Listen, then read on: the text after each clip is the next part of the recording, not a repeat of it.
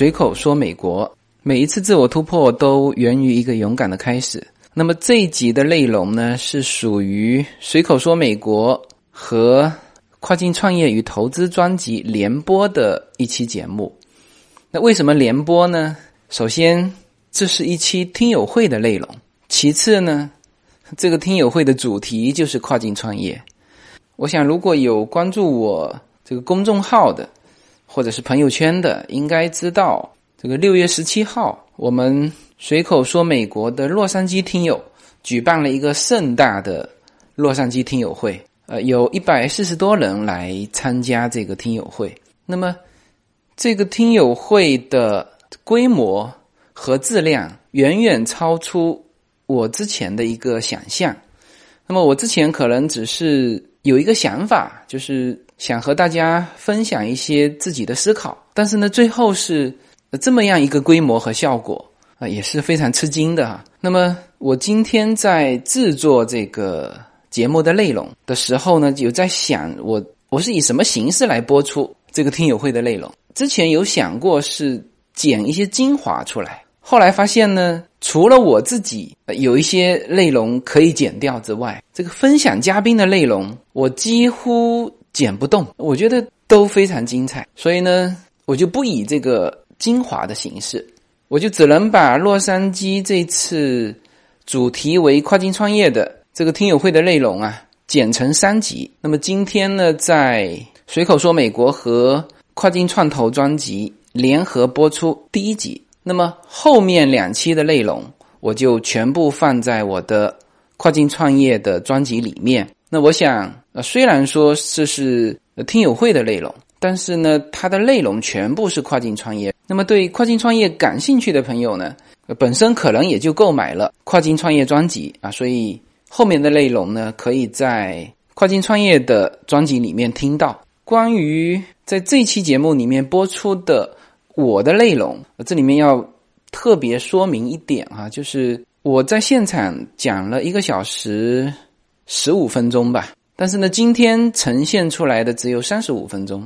我剪掉了一些不适合在公众场合播的一些一些内容，呃，这一点也请大家谅解哈，好吧？那么除了我自己做了删减之外，分享嘉宾的几乎是完整的。那么接下去呢，大家就来听一下六月十七号我们的这个目前看哈是最盛大的、规模最大的一个听友聚会啊，居然还是在美国，在洛杉矶啊！那大家来听一下。有这么多的人已经在美国的，我们随口说美国的听友，他们是如何在这次的主题跨境创业趋势比机会更重要的这个主题下是如何思考的？好，直接进入听友会的现场。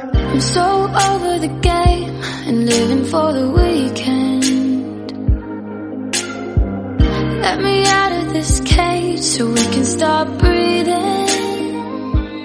首先做个自我介绍，我在群里的名字是无忧。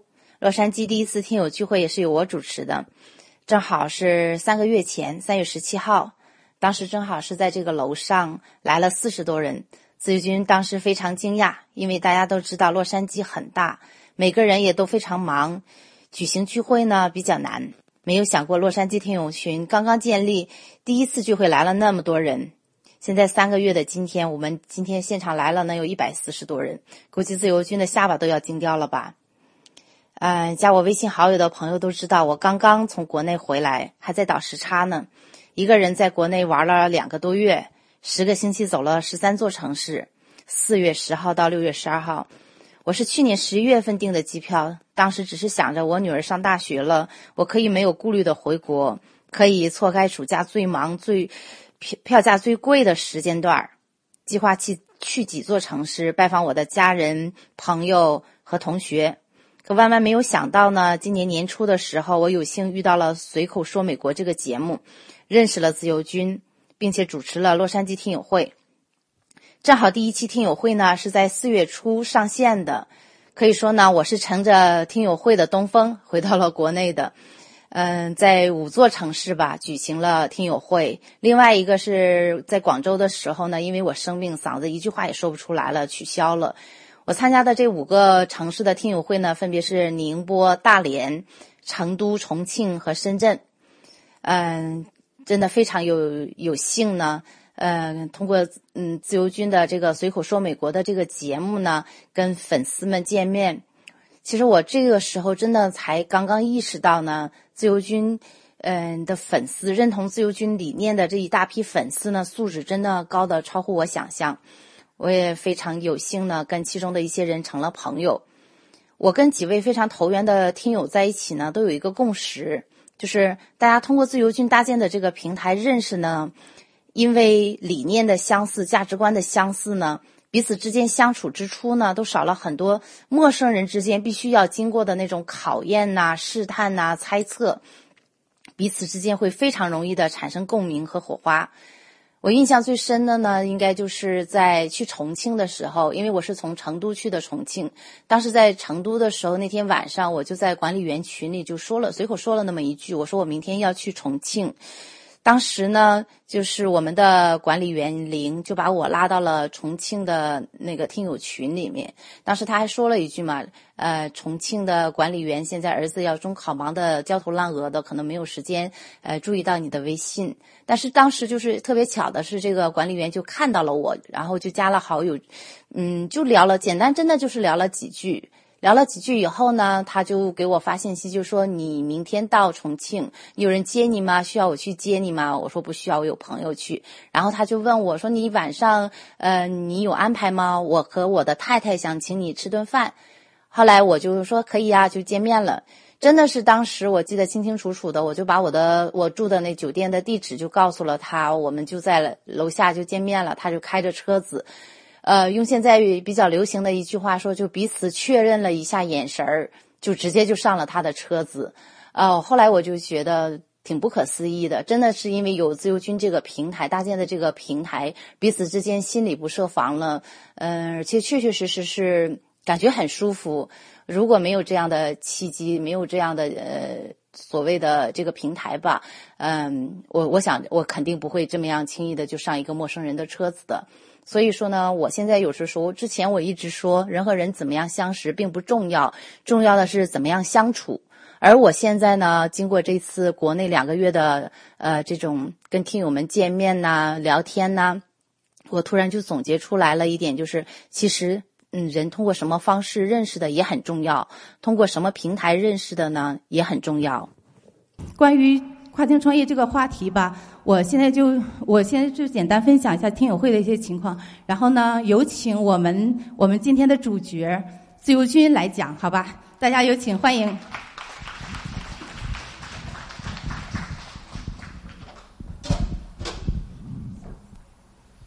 OK，大家好。呃，今天呢，可能还有第一次来到这个我们这个社群的哈。呃，所以呢，大致的要跟把这个听友会定个调啊，这是我们关起门来自己人聊一些实话的场所。刚才进来的时候，别人说：“哎，你这个这次规模比上次又大了好多，是不是有人赞助？”我们没有人赞助，但是我唯一感谢的就是这个场地方也是我们的听友的一个支持啊。这个场地我们上次聚会的时候。还不是他，后来我们聚会完之后，他就把它拿下了。这个我们的听友就有这种实力哈。那么今天的主题是跨境创业，那我想今后一个半月或者两个月或者一段时间，我们呢都希望聚一次。那每一次聚会呢，我都希望有一个主题。那么这个主题是我这一阵子的一些一些思考。呃，那么今天正好又是。这个父亲节哈，祝大家父亲节快乐。那我觉得这个，呃，有些就是小孩子已经培养成才了，当然也很好哈。那我觉得小孩子小的时候其实也很好，就那个感觉是你会跟着他共同成长，就是你不是长大，你是慢慢长成怎么当父亲。这个是我就是近期才感受到的。哦，原来。这个当父亲的，就所有的东西都是这样子。你要你要尝到甜头，你才会觉得，哎，这个东西好啊。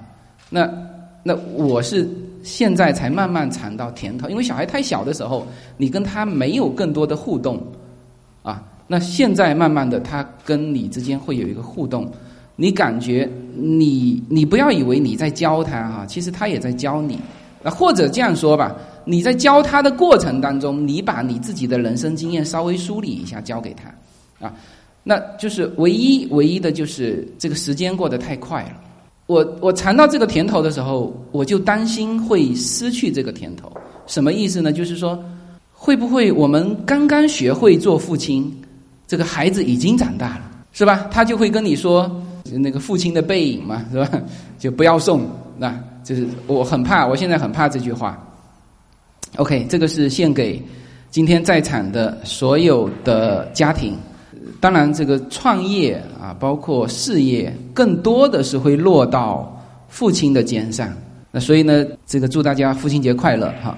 呃，我这边的资料会更全一点哈，就是刚才呃无忧有分享了一下，他回去参加了五场的听友会。那其实我这次回去也是参加了五场的听友会。北京呃，其实从上海开始，上海、北京、福州、广州、深圳，就是我那五场开始。把这个全国的这个听友会给激活了。这个是你看哈，安呃，这个是安徽青岛、西安、武汉、成都、重庆、南宁、呃江西、中山、浙江、内蒙古。内蒙古最好玩了，只有两个人，他们也聚哈。这个宁波、浙江、天津、郑州、南京，啊，这重庆二聚了。深圳，深圳也第二次了。山西、苏州、长沙，长沙今天的群主来了，大连、沈阳、哈尔滨、武汉啊，那刚才这一这一些全部是国内的，但我这个资料可能还会有遗漏哈，可能还会有遗漏，我只是大家发给我的，我把它稍微整理一下，昨晚整理的。那这个是加州的，那加州现在有聚会的就是旧金山和洛杉矶，那洛杉矶其实。今天应该算是第四次聚会了，还有一次打高尔夫球的，我我我没去，我不知道去了多少人啊。好，OK，那么这个就是在各地的。那我是这三个月，两个多月，三个月吧，走了一下四个州，乔治亚的亚特兰大。那这个呢，就到了佛州，因为佛州和佛州还有加州，其实这三个州都是南方的州。也都是人口最多的州，所以我们大家呢，就是，呃，我们说美国哈，美国是千差万别的，但实际上呢，就地理位置和各个州的这种各个城市的情况都是千差万别的，所以这些东西你要去走啊，要去走。你看书是看资料，你没有感觉，你必须去走。那么我这次是这个关于佛州的内容已经这个上线了。那你看，这个是杰克逊威尔，这个是 Orlando，这个是迈阿密的。然后你会发现什么呢？你你看到这三张照片，你会发现什么啊？我的听友当然都是我们华人，但是你这时候发现他们的另一半全是白人，正好全是白人，所以你就会发现佛州这个地方，我们的作为移民家庭的第一站可能不是那个地方。就所有现在在佛州的。这个华人可能都是有特定的原因去的，比如说嫁过去了，比如说正好有有兄弟姐妹在那边，当然大量的是嫁过去的。就是我总共只见过这三个家庭，这三个家庭就全是这个白人家庭。对，啊，那这次呃，这个是我这次走的，呃，上面两个是德州的，一个是呃达拉斯，一个是休斯顿，还有这个新奥尔良。德州是。叫千年老二嘛，它的人口和面积都是美国排第二的，所以这个州我在达拉斯和休斯顿看到的场景是跟加州不太一样的。我们加州的路政建设和市政建设，呃，有些城市还比较破旧，你至少就是路不会很长修嘛，是吧？我这次带了一个 GPS 过去，GPS 我一年没更新了，也许是两年吧，到了。这个德州达拉斯附近直接不能用了，为什么？他路全部改了。我说这种场景只有在中国见得到啊，怎怎么在美国也见得到啊？对，德州就是这个样子。德州的现在的房价也很便宜哈，都是就是三十万美元，包括新奥尔良。那新奥尔良又特别特殊，但反正就是我刚才列的，从这个亚特兰大到到佛州，整个佛州到整个德州到整个路易斯安那州，我们说老百姓住的房子不超过三十万美元啊，也有豪宅，豪宅不能反映他们的市场。因为豪宅就是美国那帮人买，他到哪里都买得起这个价。但是呢，普通老百姓的价格才反映了这个市场。那么新奥尔良又是一个极其特殊的地方。我我我我说了，很像，有的时候又感觉很像香港，有的时候又感觉很像那个荷兰的阿姆斯特丹啊，就是那种很享乐的一个城市。但是呢，这这几个地方有飓风哈，新奥尔良有飓风，休斯顿有飓风，达拉斯可能好一点吧。那这个飓风，二零零五年的时候的那个飓风，二零零五年的时候，这个城市已经达到接近八十万人。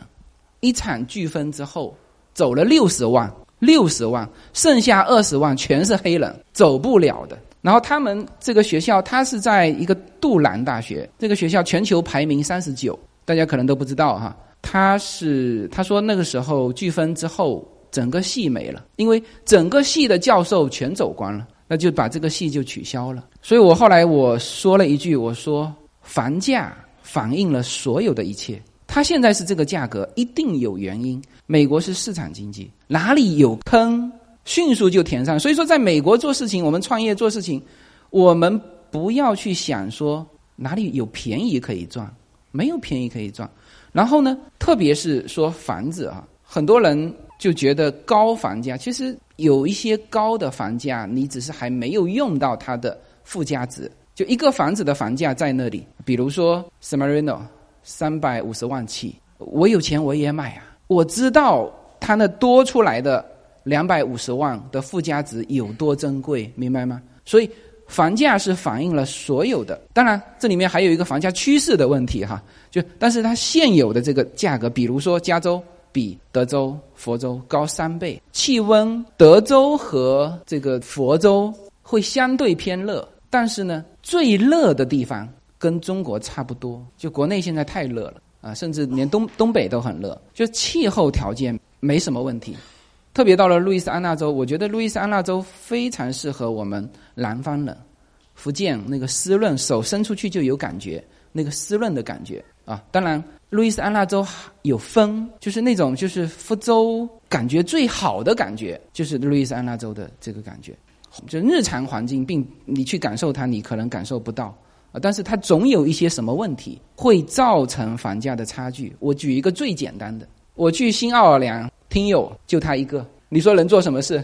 他毕完业就走了，去旧金山了。因为他递了很多 offer 嘛，他本来想去休斯顿，后来呢，这个没收，没有工作岗位，明白吗？他只能去有工能够接收他工作的地方啊，那就去了这个旧金山啊。所以你说一个城市一个地方，我觉得工作机会很重要，商业机会很重要。比如说洛杉矶，我们听友会哈，我实际上是随便叫了一嗓子，就我当时。在看中美贸易战的时候，我有一些自己的一些感触，就是有一些感觉到这里面有一些方向的变化。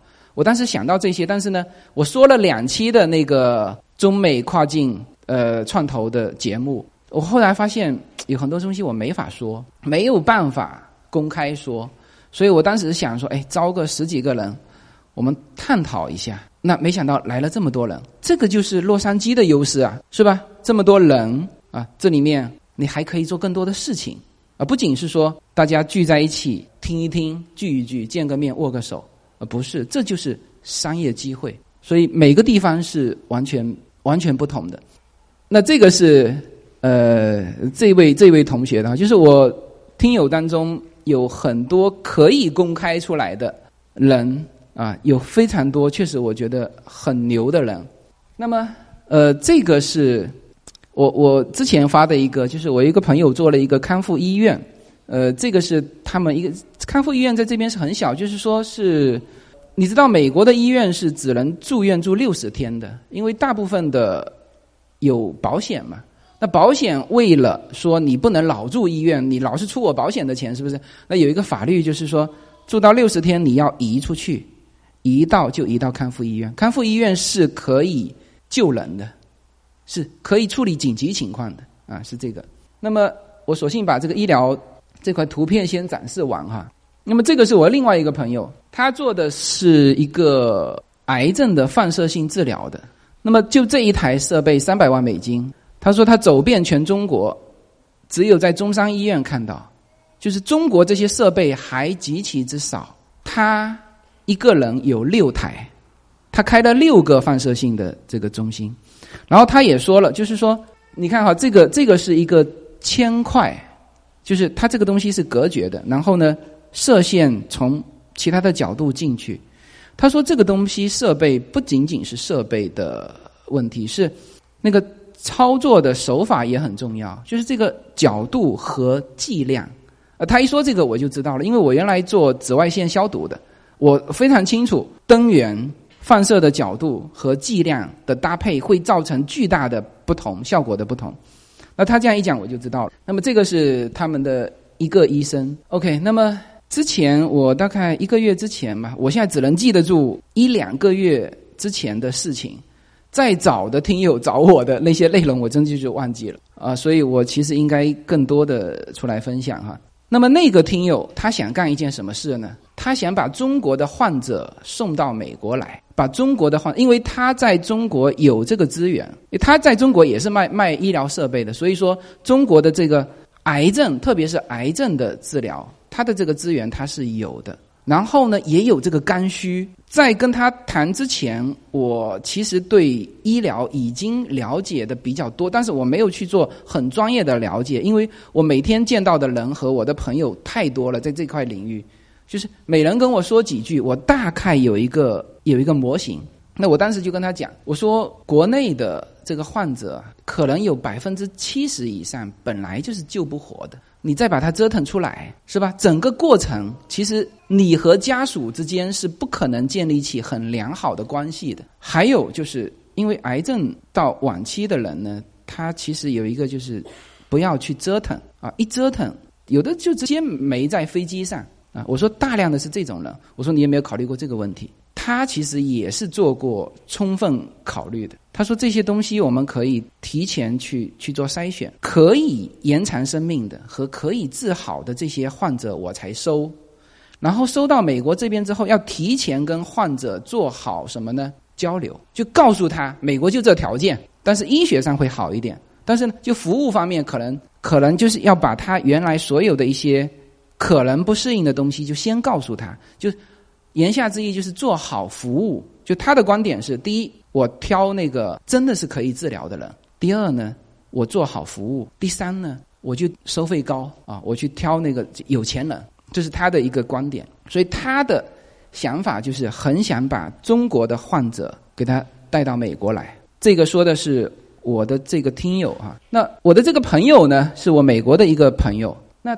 他本身，我刚才说过了，他有六台这个设备，在中国中山医院要想买这一台设备，抱歉，中国的那个制度啊，你必须买新的嘛，二手的是不可以的，所以三百万没得没得讨价还价。他可以干嘛？他可以买二手的，在美国这边，相当大的一部分是买二手的，就像我们买二手车一样，你可以用嘛，是不是？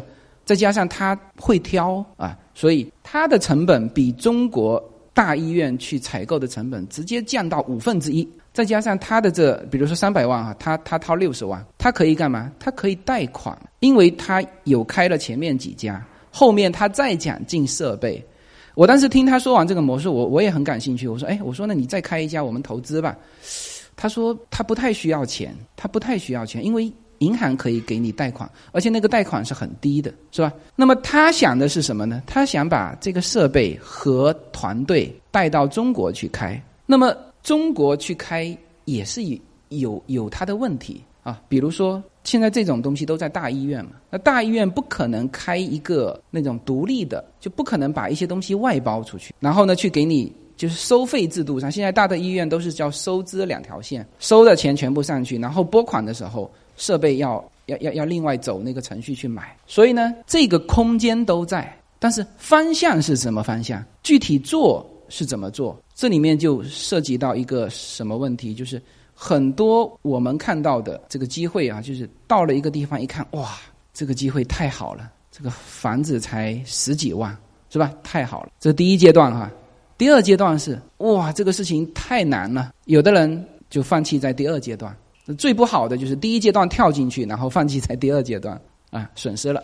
那其实第三阶段就是你都了解了这个好，也都知道了这些困难之后，你去把这些困难克服了，就别人克服不了，别人退了，你找到了缝隙，你进去了。那么我形容现在跨境创业的机会就是这样子，一个项目。甚至你认识一个人，甚至你认识一个人，我待会儿会说到哈，你就你就可以做很很不错的事情出来。是用美国的资源做中国的市场，还是用中国的资源做美国的市场？这当然都能做。那我们这帮人呢，可能刚过来的时候。就习惯性的是什么，知道吗？习惯性的一定都是中国的资源做美国的市场，因为我们都是在中国有资源的人，然后一眼看过去，哦，这个美国这个市场空白，然后就想做美国的这个市场。实际上这个事情呢是比较难的，大量的，比如说出口的，那它是在美国，你知道美国所有的东西，它已经已然形成一种垄断。当然，在新兴行业不会，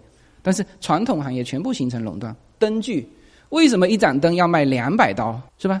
我都看傻了。我那时候装修的时候，我说不会吧？我说这个东西在我们那边两百块我都嫌卖的贵，人民币都嫌卖的贵，他就是卖你两百刀。那我就带着这个疑这个疑问一直在找，我说哪我要找到哪一个卖灯具的，我问问他，他为什么卖这么高？后来终于找到一个，他的中国资源是没有问题。然后呢，在美国这边卖灯具暴利，绝对暴利。但是呢，他暴利了三年之后，开始吃这个。这个本，美国这边的市场灯具这种易损品，它的退换是非常麻烦。刚开始可能十倍、十几倍的利润赚了，但是呢，你的服务要一直维维持在那里。我家里买一盏灯，他寄过来的时候，本身就给我两套的灯，他就怕破嘛。因为我们如果在美国这边生活，我们会经常感受到，就是说跟 M 总说这个东西坏掉了，他说我寄一个新的给你，我们说。那我把旧的还给你，他说你不要还了，我就新的给你，因为还回去的这个成本也很高。所以为什么美国这边的家具和灯卖的贵？为什么中国的资源做到美国的市场，它中间会有那么大一个空间被中间商赚，都是有原因的。你不信，你自己去做做中间商试试看，是吧？所以这是习惯性的哈。那。我现在看到的更多的做得非常好的是美国的资源做中国的市场，比比如说这个啊，这个我的一个朋友，他其实做这个康复医院也不指望这个康复医院赚钱，他是希望学完这个整套的东西以后，拿他他相信中国。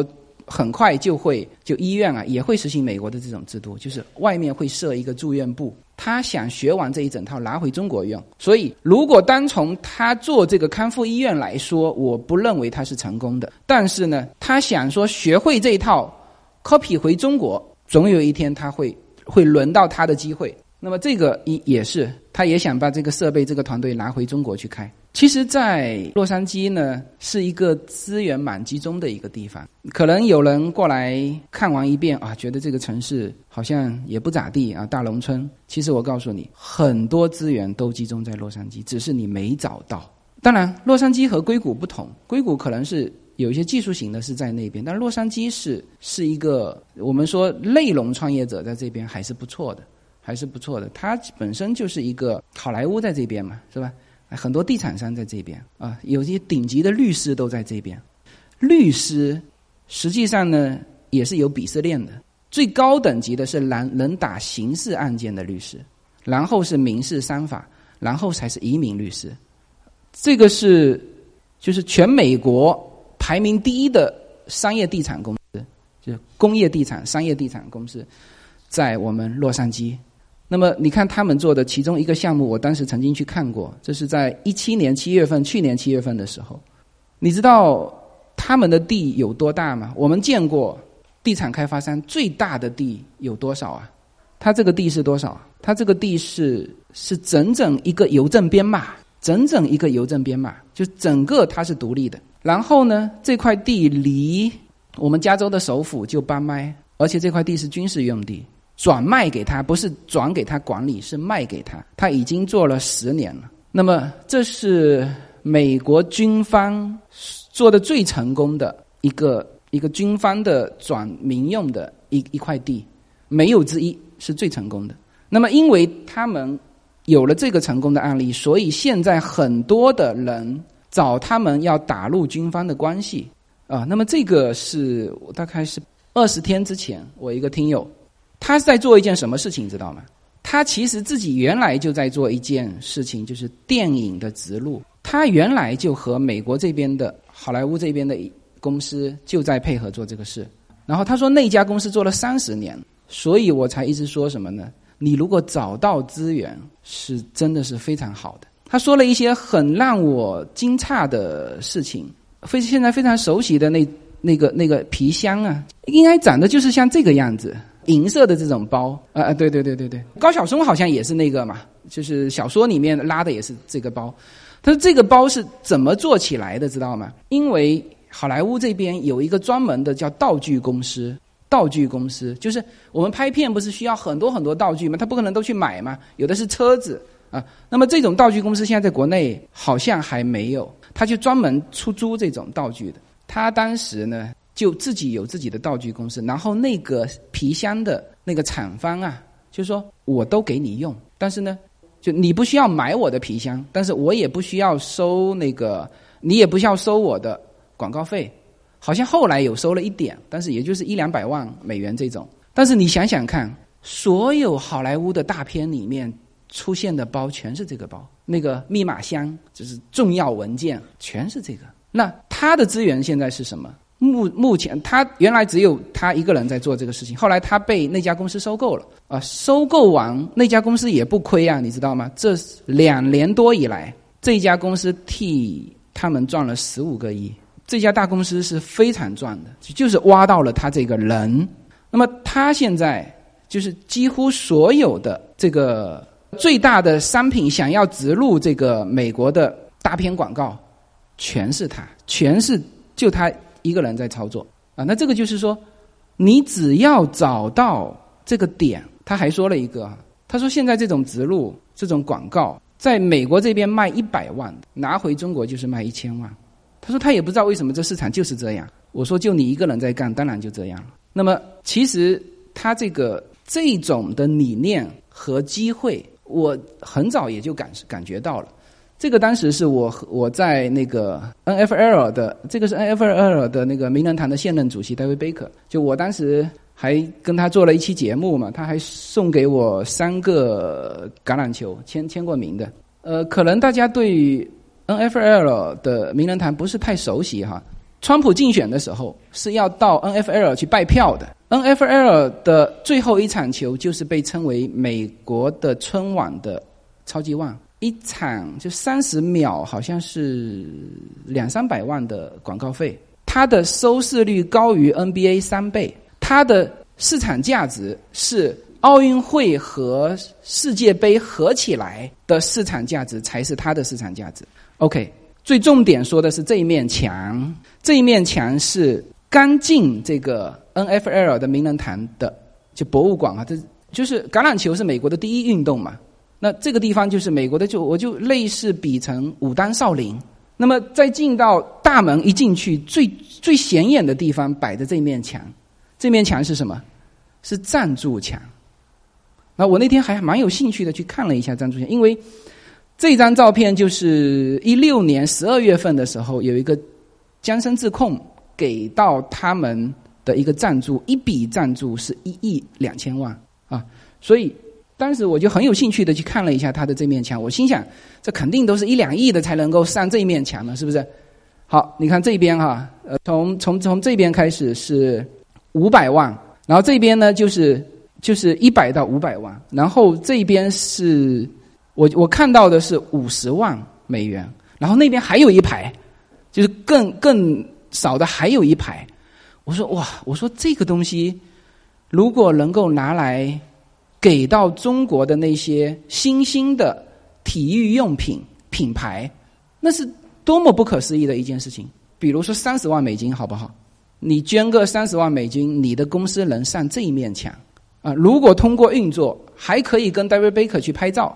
那么这一切的东西你录成视频之后，我想这件事情如果有人操作，那一定是一百万的东西能够卖到一千万。那么当然，我举的这个例子是这个是美国的第一运动，NFL 这个资源是很稀缺，那大家要认识它也不是很容易。但是在美国还有很多这种的机会呀，所以我才说很多的商业价值你是没有没有被人发现，因为。中国人对于这个价值的认识和美国人对于这个价值的认识又不一样啊，所以才有一百万到一千万的差别。呃，这里呢，我就想给在座的各位呢打打气哈。现有的这一帮人，现有的大家，是那个跨境人才里面是很稀缺的一个资源，是个先发优势，也是时代造就的。就比如说，在座的各位比。别人更早一步到美国，那么还有就是出来之后，我们先于别人一步在这里寻找资源啊。比如说我刚才说到的那些东西，我两年前看到的是个空白，现在还是个空白。很多很多东西我看到的都是空白，我自己反正懒得去做，但是到一看还是空白。那总有人会去做这个事情，他一做就立刻没了。就像什么呢？就像刚才那个做电影植入的，整个中国和整个美国好莱坞，有他一个就够了，就一个，就这一个岗位。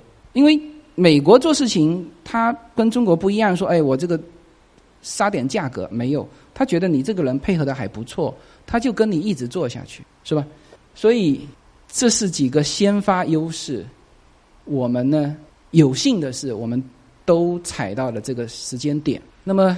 现在大家都知道中美贸易战哈，中美贸易战这里面呢有几个东西，我特别红色点出来，就我们大家看到的都是贸易的利差嘛。现在美国跟我们这边都是说贸易利差，但是事实上有一个服务的贸易顺差，两千六百多亿，两千六百多亿里面，旅游占到了两千两百多亿，所以我们跟美国实际上对抵之后只有两千亿，只有两千亿，所以这就是现在川普说的。缩减这两千亿，那么目前是这种情况。那么在这种情况下，你就要去考虑你的方向。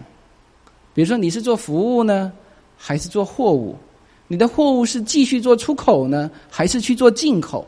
中国和美国的关系是我形容是夫妻关系，是目前看是不会分手，但是小吵不断，也不可能和好如初。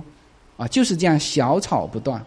就你要始终有一个念头，就是在这个过程中，那这个过程当中，无非是你事情多做了，我事情少做了嘛，是吧？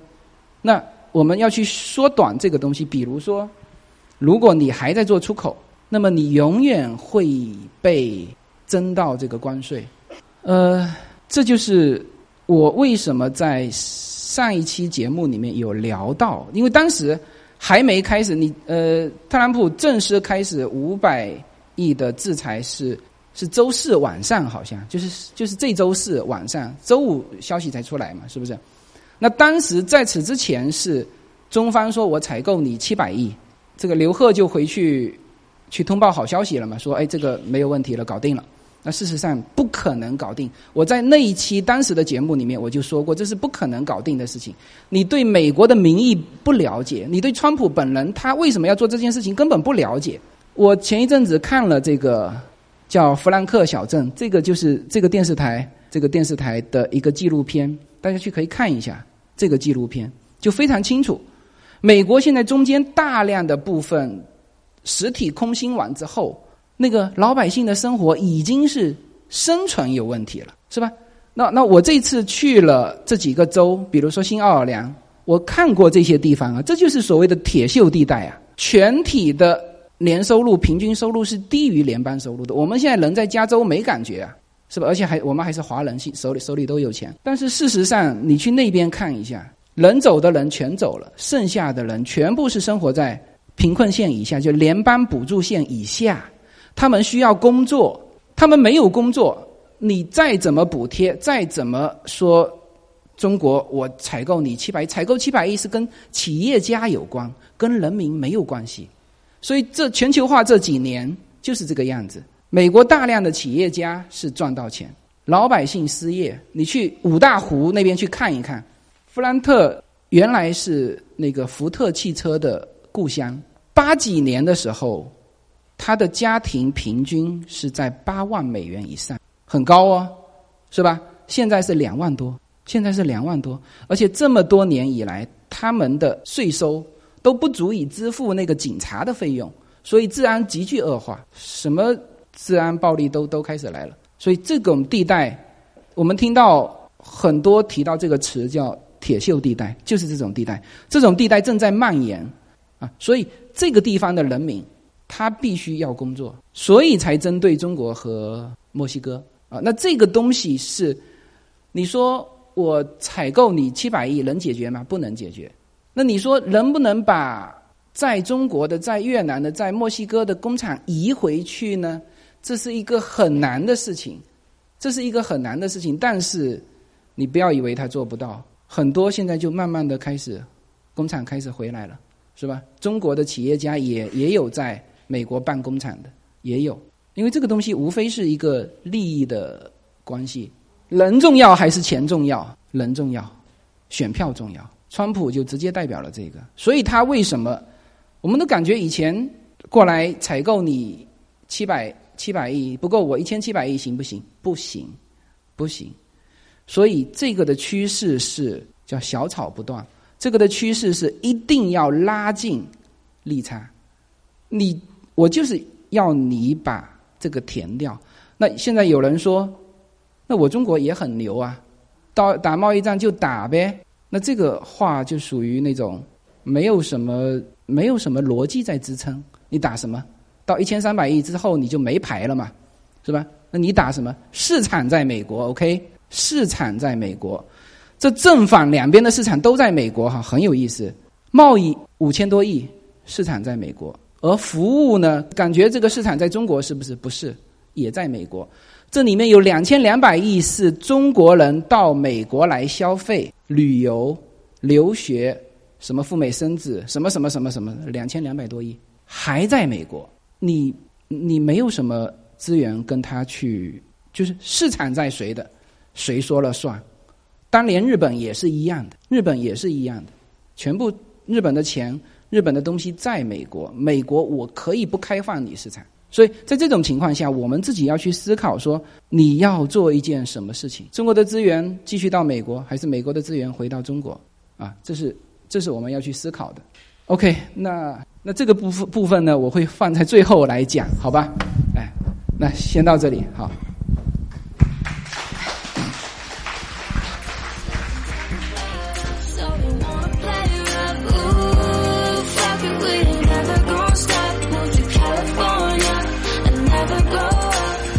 大家好，我的新专辑《中美跨境创业与投资专辑》将在二零一八年持续更新。移民之后做什么？家庭资产如何在美投资？中小企业遭遇瓶颈，如何进行对外突破？这些话题是这个专辑希望和大家探讨的话题。自由军将携手美国东西海岸多位成功创业者与投资者，为您细细分析美国的创业与投资环境，讲述中国和美国这两个世界上最大的经济体有哪一些跨境的商业机会，以及有哪一些完全不同的商业环境和经营理念。如果您需要自由军和二十多位成功的美国创业者和投资者成为你的智囊团，那么加入我们吧。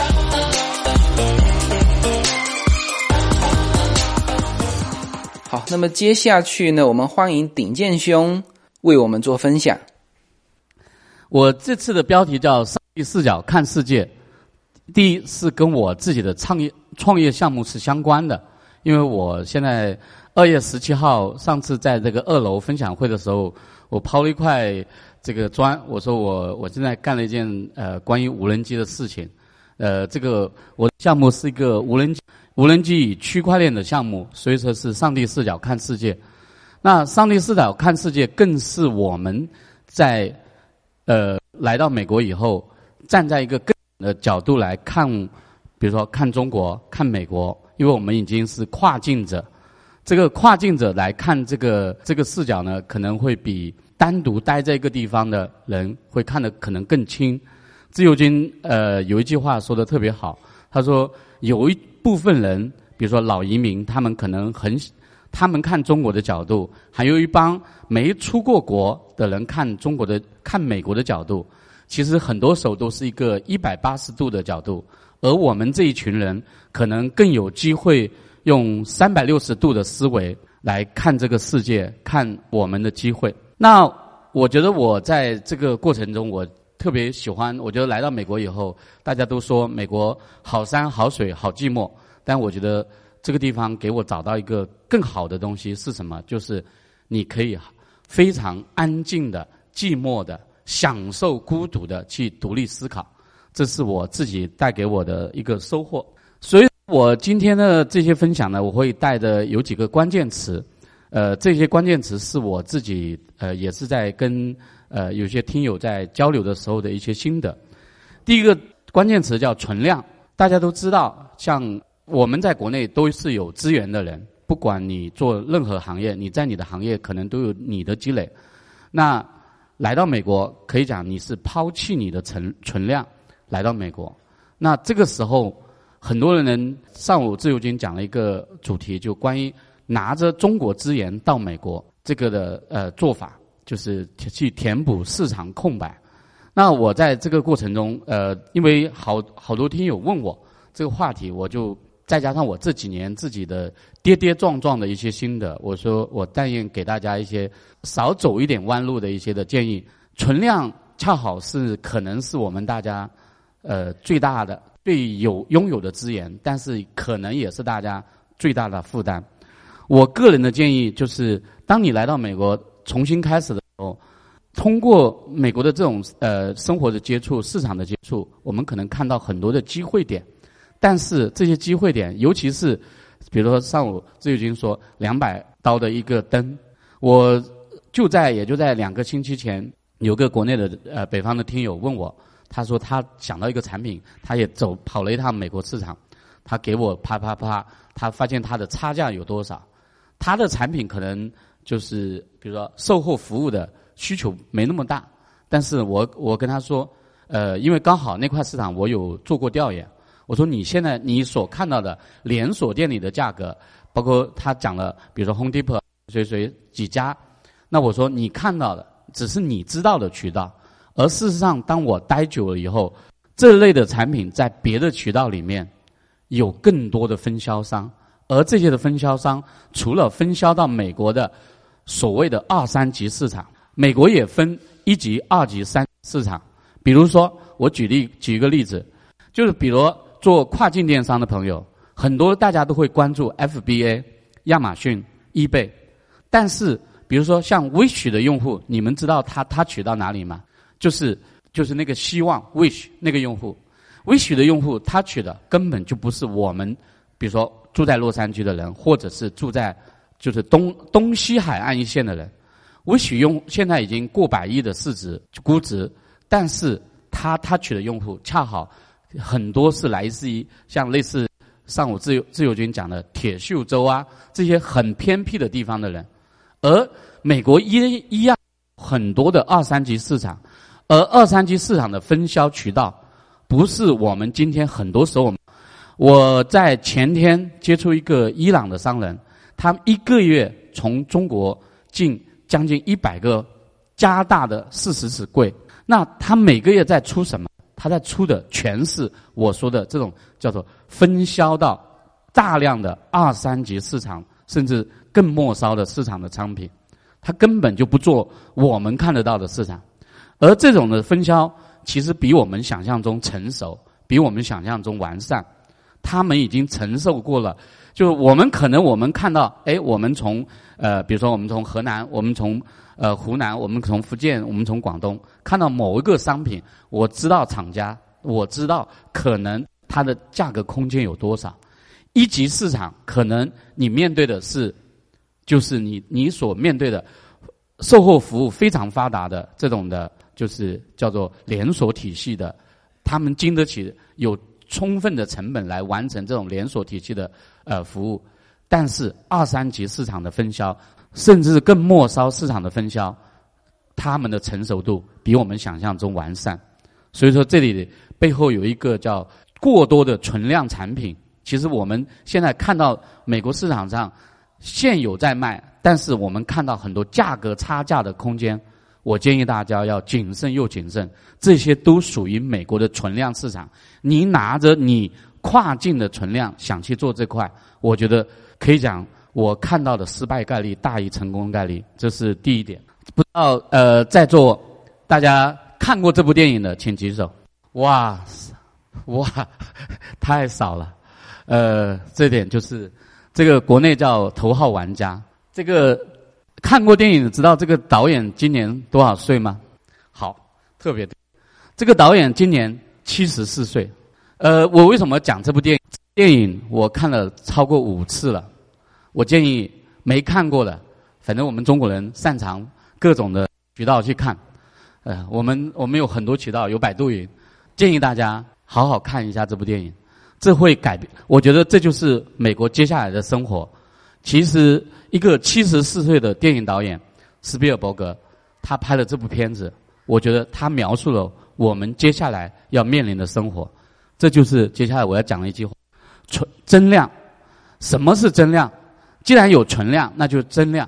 我觉得增量市场是，比如说现在的，比如说喜马拉雅电台是以前没有的，现在的小程序是之前没有的。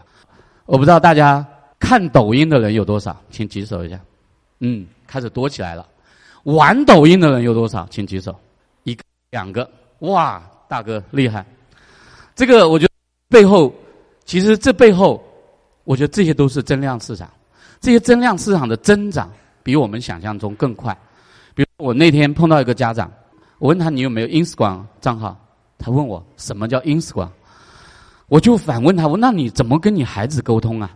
就是我觉得这些这些就是增量市场带你的改，而增量市场的往往往很多是可能是原来老美原来的存量的老美他们不具备的，但我们可能有机会知道。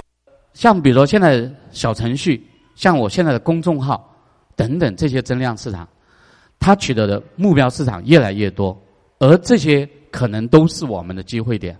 那这些的增量带来很多的改变，随着这个互联网的越来越发达，信息的对称只会越来越少，就信息不对称。原来我们想着拿着一个价差的信息不对称去做市场，但是现在的这机会越来越少，而且再加上他们成熟完善的各级分销的体系，我觉得发现，呃，如果你去做存量，你的机会不太多。但是你的增量，说的最最直白的，就是比如说自由军的电台，现在的除了在座的在美国的这些听友，其实很大部分他取到的是国内的用户，这些的都是增量出来的，而这种以前是没有这一种产品的，而我们今天齐刷刷一下来聚了这个一百多号人，这种的力量。这种呢，绝绝对是增量。你们已经在参与的这个增量，但如果你们不去碰这些增量，我觉得我对我们都是一大巨大的损失。呃，这里就讲到最最重要的一个增量就是孩子。大家来到美国都是为了孩子来，很多时候很多，我相信百分之七八十以上都是因为孩子而来。那这个呢，我觉得孩子是我们的宝。是我们的真正的家庭，以及我们每一个可能还想创业的的每一个人的最大增量。但是我发现呢，很多人其实是忽略了这个增量。比如说，你孩子今天在玩吃鸡，你会玩吗？会玩吃鸡的，请问一下有几个？一二三，哇，这个真的是越来越少。我觉得会玩吃鸡的我都欣赏，因为。你们已经在开始接触当年，当年我们年轻的时候，像我这种高龄创业者，有点年纪的，当年我们小时候在留长头发，呃，穿喇叭裤，干嘛干嘛的时候，当年我们的家长也说什么光怪陆离，什么乱七八糟。当家长说：“哎呀，你怎么在玩这些这么无聊的东西？”的时候，你知道一个电竞玩家一年。一场比赛可以赢多少钱吗？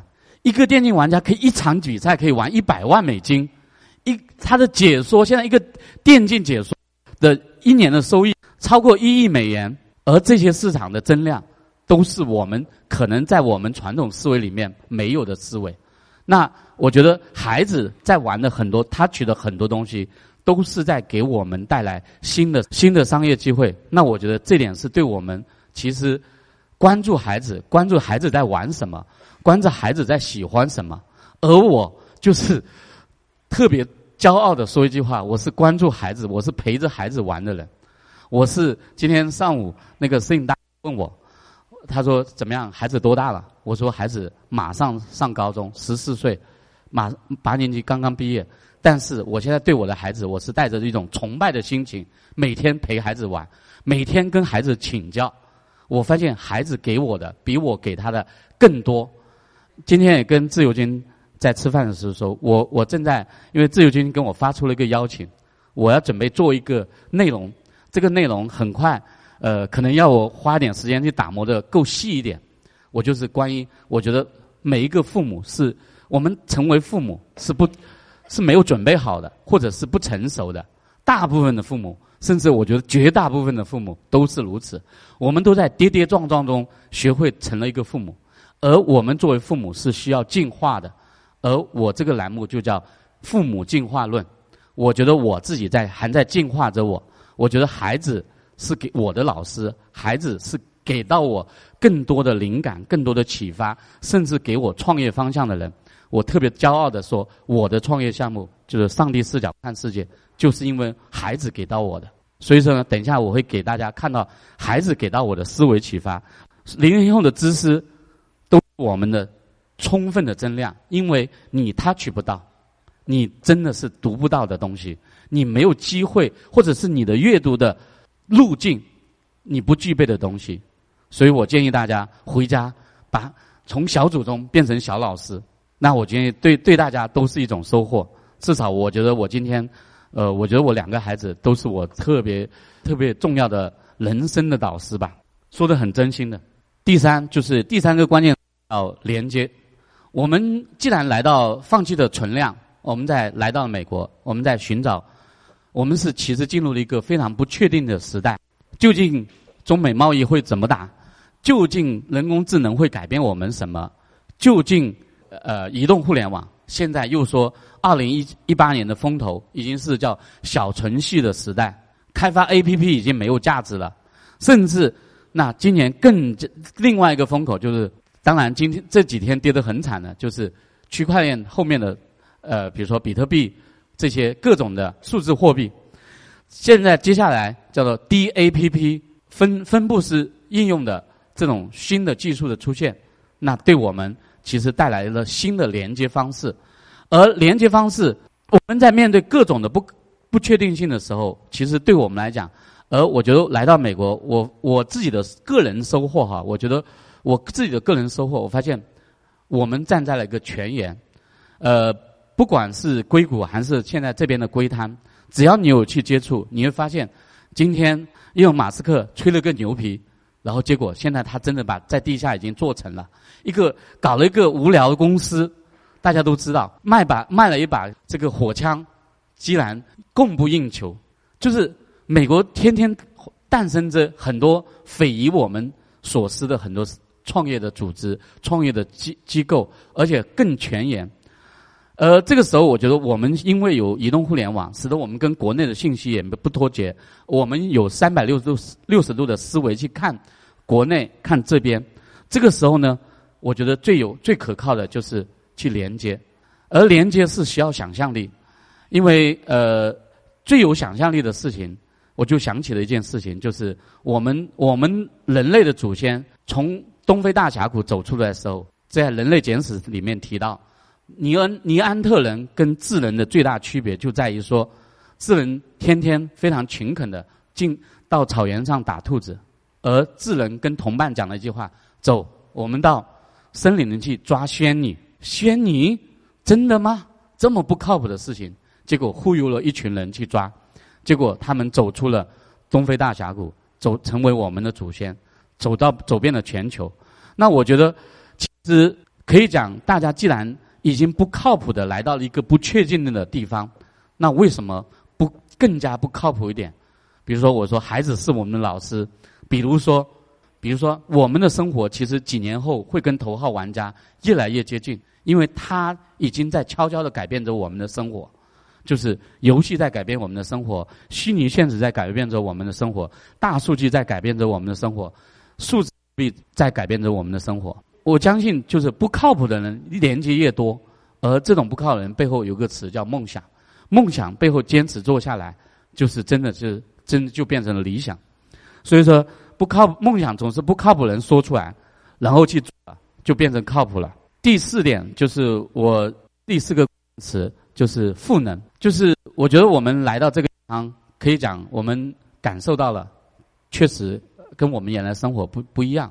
第一，我们没有应酬了；第二，我们这里吃的放心了，很多 organic 可选择；第三，第三，我们的这个虽然好山好水好寂寞，洛杉矶不寂寞哈，洛杉矶好好几个 city 凑一桌麻将是很容易的事情。但是，我觉得其实除了这个，比如说我们感受到孩子在这里教育的孩子的天表情充满着让我们看到的阳光感，包括孩子学到的知识的综合。呃，孩子的勇勇敢度可能会比我们原来想象中会更多。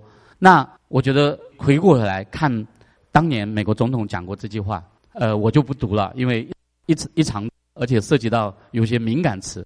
那就说这个，你不要问你的国家能为做你做什么，问你能为你的国家做什么。其实我们有人可能只只是我们，比如说我们有人是拿永居拿绿卡。有人是拿临时绿卡，但是我觉得我内心里，我觉得我们依然来到这个土地，我们是来的给他赋能的人。因为呃，任何国家所谓叫，比如说我们经常在微信一些所谓叫各种的，可以讲算是粉红文章里面吧，经常会有一些词跑去做二等公民，做什么？其实只要能给这个国家、能为这个土地带来赋能的人，都是一等公民，不管你是哪个。不不管你是哪一个层级，因为能给这个社会带来解决方案的人，您能给这个社会带来赋能的人，那你就是你就是一一等公民。那我觉得我们作为跨境创业，其实反过来站在一个角度去思考这问题：我们所做的东西能给这个社会带来改变，那我们孩子在这生活，能将来他们回想起你爹妈在做的某一件事情，能给你带来什么？最后一点就是讲自由。其实，呃，大家都来到这个地方，看到了自由的力量。比如说，呃，可以买枪。我个人已经拥有两把枪，就是呃，就是可以买枪，可以做很多很很自由的事情。呃，很在做很多，我看到很多都是各种土豪，财务都自由了，那时间也自由了，都在追求心灵的自由的路上在奔跑。但是大家都有一个不自由的地方，就是上午大家讲到自由军讲到一个话题，就是其实你的货币是不自由的，而货币不自由背后其实不是是一个历史成因，原来中心化集权的一个的人类历史发展的必然，而我们现在刚好遇到了这个时代，其实我们接下来就开始面临了，我们现在全球两百多个国家和地区有两百多种货币。但是大家知不知道，现在数字货币已经有了将近三千多种。好，这里背后可能有如果有炒币的朋友一定知道，大量的是没有价值的空气币。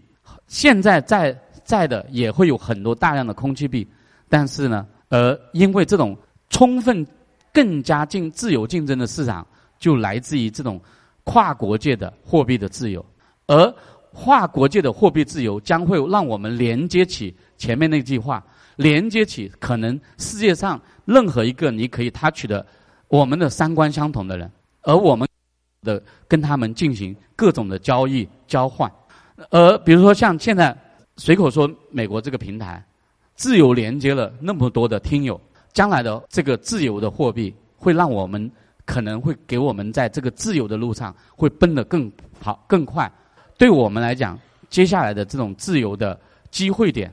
恰好来自于区块链这个技术背后带来的我们的可能性，所以说呢，我们已经来到这个世界，这个世界已经来临，但是呢，其实参与的人并不多。我当然，我觉得我只我也是一个小的、很小很小的一个学习者。呃，我只是抛出我自己的观点，我对这个世界，我对这个这个的货币自由带来这个世界的改变呢，我是充满着百分之一千的乐观态度来看呢。好，过头来讲了一大堆务虚的东西，毕竟务虚的讲多了就是忽悠。那我来一点干货吧。这个干货呢是跟大家密切相关的。我觉得我的创业项目是跟无人机相关的一个项目。那就是上帝视角。那我第一阶段干的业务就叫上帝视角看房子。大家将来将来看房子，现在比如说等一下给大家看数据的时候，你会看到一些可能你以前没接触过一些数据。当去看这些房子的时候，你是比如说像这么热的天，今天阴天还好，像前几天天气很热，你要跑跑个一天能跑个五套。然后 A 卷带着你，大家都累，但是呢，我们可以可以节帮你节省很多时间，而实际的情况，A 卷带给你看的，可能也是你想看的城市的不到甚至不到十分之一，很多你想看但你没机会看到房子，将来我们都要提出解决，而用上帝视角重新定义你所认谈及你关心的，我希望接下来我给大家买房的时候。选择你居住的地方，给大家一个参考。我这里呢，因为篇幅的问题，我就挑了大概七八个城市。呃，后面大家如果关心更多这种数据，你想买选哪个地方？你的你的你想到的地方，我们现在整个南加的数据我们都完研呃完成了研究。那还有就是接下来很快整个加州的我们也会完成，最后是呃覆盖到全美国，开始给大家好。这个里包括做 agent 的，呃，不管你是 buyer agent 还是 listener agent，还是 owner，准备买房或者卖房的人，这个都跟你们有关系。好，这是第一个城市。首先，这张地图是我们自己开发的。这张地图你在市面上是看不到的。这个地图我们，因为这个地图是涵盖了叫两样东西：第一是城市的区域，第二还涉及到禁飞区。阿凯迪亚是迪亚，Arcadia 是大家非常非常多华人关注的地方。我们先说一下这个城市有五万七千三百七十四人，这是去年的数据。这个数据是比较正常。然后呢，总共有多少套房子呢？它的总共总容量两万多套，两万零六百八十六套。家庭中位收入看起来好像挺高，但是其实，呃，已经是在下坡。为什么？呃，可可想而知，它之前的数据是十万。大概两年前的数据是十万，现在呢，整个的阿凯迪亚的这个家庭中位收入跌到了八万多。为什么会这样？呃，这背后大家想，华人入住越来越多，但是这些华人不报税，所以呢，使得他们或者是没有报收入，所以呢，他的直接拉低了这个城市的平均收入。它的房产中值，这个房产中值呢是有一定的。实际的跟现在大家感受到的房产中值不一样，因为为什么？他有一些房子十年没卖，二十年没卖，他就这样做的房产中值。房产中值的大概是九十二万。然后呢，房屋拥有率，这个很关键的数据，大家关注一下这个数据，五十九点四。一般呢，这个这个数据会决定这个城市的所谓叫流动性。流动性就是这个房子的剩下，就意味着这个房子的百分之四十。点几四十点六是属于租房的人在住，流动性越高，当流动性一个城市的流动性低于五十以后，就会影响这个这个 city 的治安情况。所以等一下在座可能有在做设计的城市，大家要呃不要怪我，这我只是公布客观数据哈。那这个城市呢，现在呢呃可能比如说我们现在比如有有关注 Arcadia City 的朋友也可以关注。这个月 Zillow 出来的房子，我把两，我为了让它更客观，我放了两家公司，两家最大的这个 MLS 的数据太复杂，我就没去收集了。就是 Zillow 跟这个 Refin 这两家大家在关注的这个城市的房，这个一般像这种六万人左右的城市，一个月放出来房子大概是多少呢？大概是大概放出来二十五到三十套左右，累积到这个月为止，现在市面上。有两百六十一，这是 Zillow 的数据，而 Refin 的数据是两百八十九，大家可想而知，其实很多房放出来并不好卖。所以说，而其中右下角有一个数字是 House，是就是 Single House，因为很多人除了买 Condo，那其他是 Condo 跟这个 Townhouse 的数据加起来的数据是两百六十一跟两百八十九，不会相差太远。就是他们的有些数据，这个数据每天都在变，但是，呃。可想而知，其实大家在在买房的时候，你在买的时候，真正好卖的，一下子就出去了。但是呢，其实累积到这个月，从年头累积到现在，有两百多套还是没卖出去的。所以呢，它放出来跟卖出去的量，所以有人告诉你那个房子有多好卖，你一看它现在还累积有多少。好，自由军的家，恭喜自由军。我们来看一下自由军家的数据。它的城市一个很好、很精致的小城市，三万零一百三十四人。我当时在想，那个附近很多仓库会不会流动性偏高？但是我看完以后，我替你很放心的看了，总共有八万七千五十三套房。然后呢，家庭中位收入，你们大家发现过没有？比帕萨蒂娜跟阿卡迪还高，将近十万，九万七。这个房屋拥有率百分之八十四。这个就是这个社区，我觉得是如果还想买沃纳的，今天听完我这个，我建议你们可以入住沃纳，跟自由军当邻居。呃，因为这个这个社区会变得非常之稳定，就是对孩子的成长，它有它的天然优势，它的流动力不高。然后呢，它现在放出来房子九十多套，house 的比例特别高，就是大家看这两个数字，就是它大概不到一百套的房子现在在市面上。但是呢，它的它的那种叫出租屋的，就是 apartment，呃，condo 跟那个比例比较低。接下来两个豪宅区，Newport Beach Newport Beach 人不少哦，济南八万四，总共有四万多套房，家庭中位收入十一万，然后呢，房产中值在一百五十八万，房屋拥有率五十五点九，海边城市正常，因为呢，我知道好多老美呢，他们呢事实上是。在海边租个一两年又走掉的这种的租房的，因为他房子贵，他的租房在海边租房的人，这种的流动性相对是比较好接受的。比如说 Santa Monica 流动性也是比较高，但是呢 Santa Monica 的呃这个租金也是比较高的。所以说海边的这种高租金的地方是可是不对它的流动性没那么大影响。呃，它的房屋拥有率是，但是也还超过也五十五的比例。他现在放出来房子。很多，六百多套，现在在市面上。然后呢，比例它的，因为海边的房子，它差不多有一半一半的，一半 house，一半 condo 跟 apartment 这些。所以说，这就是 Newport 的好，很多华人喜欢的二万，也是 各大 agent 热推的二万。我们来看一下，二十六万人这个大的 city，然后呢，这个有五万三千多套房，家庭中位收入。九万七看起来还挺高的，但是我告诉大家一个数据：两年前家庭中位数收入是十一万多，迅速下跌了两万多。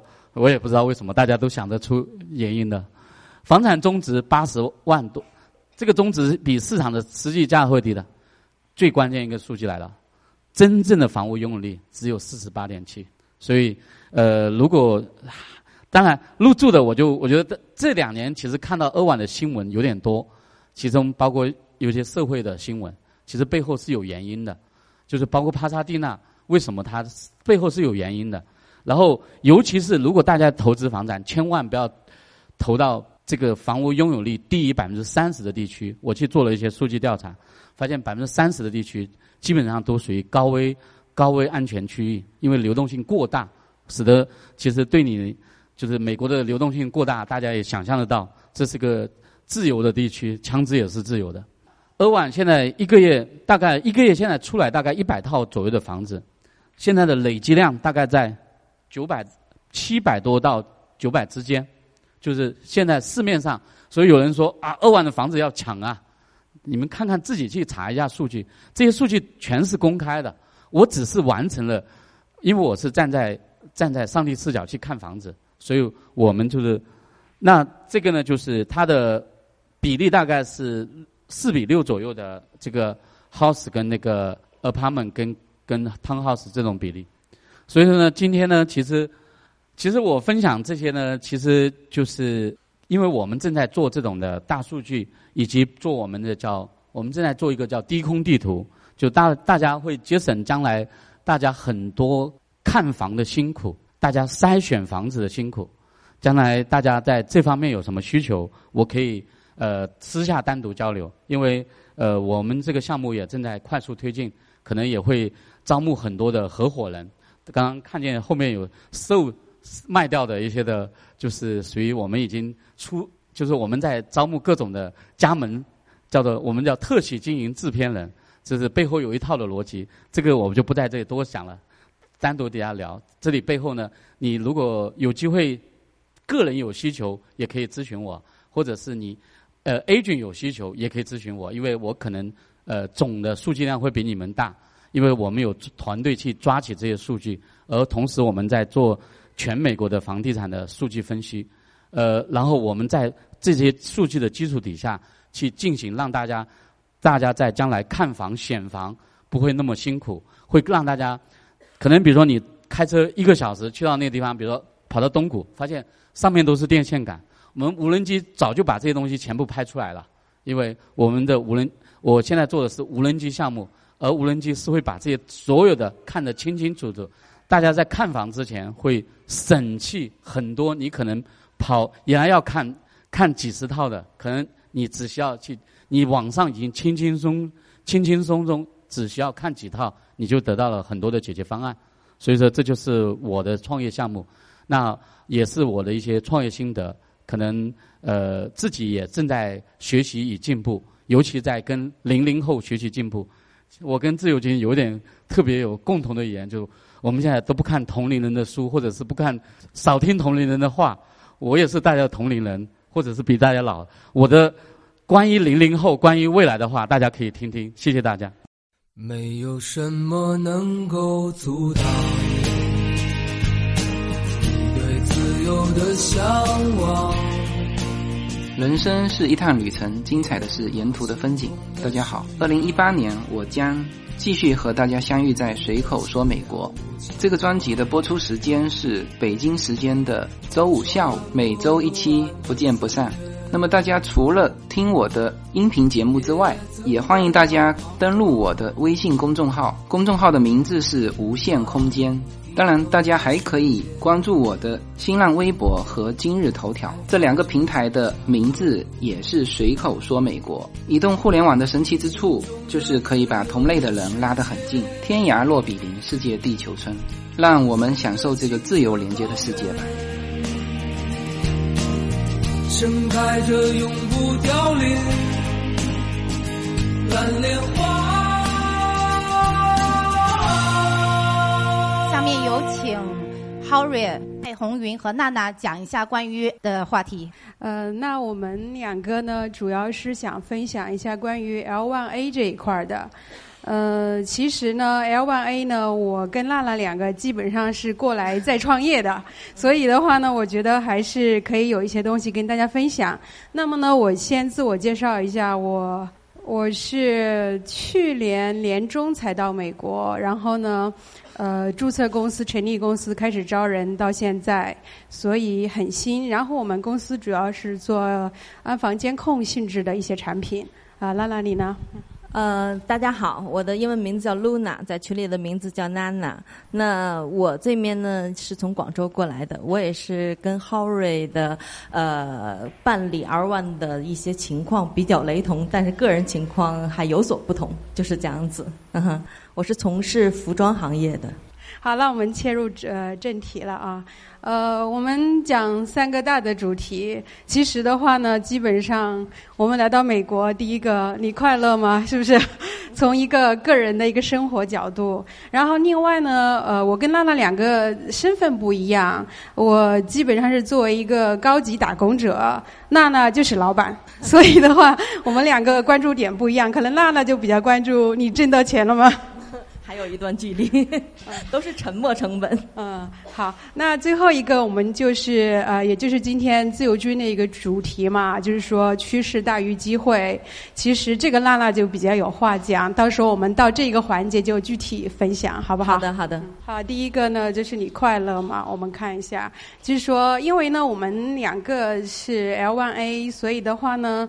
呃，我的话呢，我为什么选择 L1A 呢？都说了，我是一个高级打工的。我在国内的话，在这个公司做了很多年，可能对我来讲的话呢，是一个机会吧。可能尝试一下不停的不同的路，然后呢，去做一些不同的事情。娜娜这一块呢？而我呢，是因为我的两个孩子都在这边，然后也是跨境创业，刚好是一个机会，所以呢，我们也是带着，就是虽然服装行业它是一个前沿，就是潮式的一个前沿，但是我们会有一些特定的一些东西，所以也是有一些科技在里面，才会选择这个 R1A，也是快进的去入境，是这样子的。呃，对，因为呢，我我们不知道在座的有多少朋友对 L one 这 L one A 这块感兴趣，所以我们就快速过了，好不好？OK OK。就是如果大家对这一块有有问题啊，或者是需要交流的，我们可以在私下交流啊。看下一个啊。呃，下一个就获得签证，这个我们两个就现身说法了，说法了啊。我们两个都不容易。我自己的话呢，就是按照那个律师，因为我咨询过很多律师嘛，律师说我这样的条件应该是躺过，按用他们的话说，就是躺着都可以过，眼睛闭着就可以过。但是我竟然先被补件了。然后被拒了，然后拒了过后，我那个时候是大过年的，应该是初二，律师跟我讲说，哦，不好意思，我收到你的你的邮件了，移民局给的邮件说你被拒了。我说啊，被拒了呀，那怎么办？然后律师就说。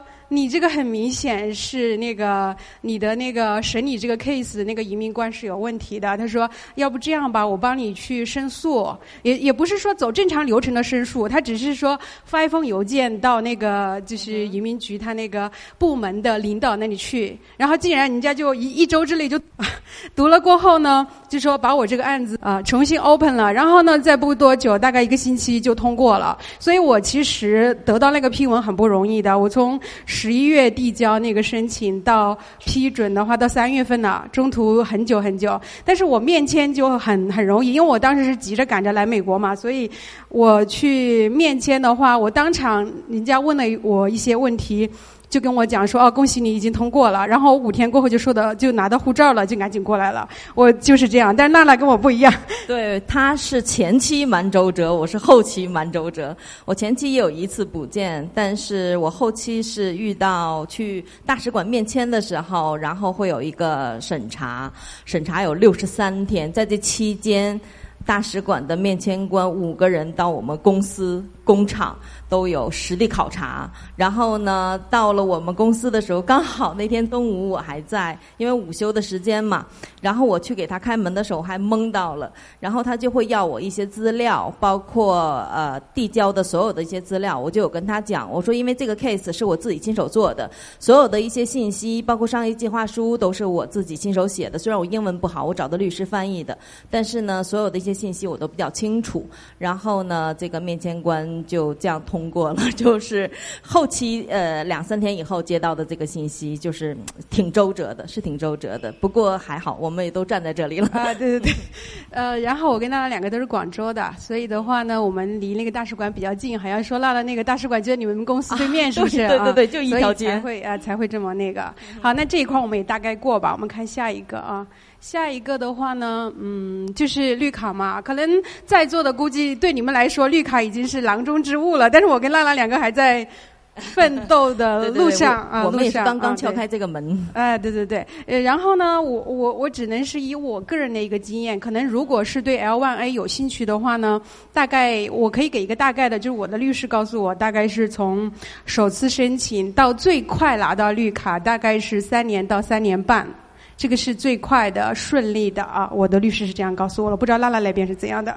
其实刚开始办这个事情的时候吧，有有奔这个目的去走，而现在当走了一半的时候，会把这个事情放的有点往后了。总是觉得先把事情做好，再说这个问题。啊，好，我们下一个。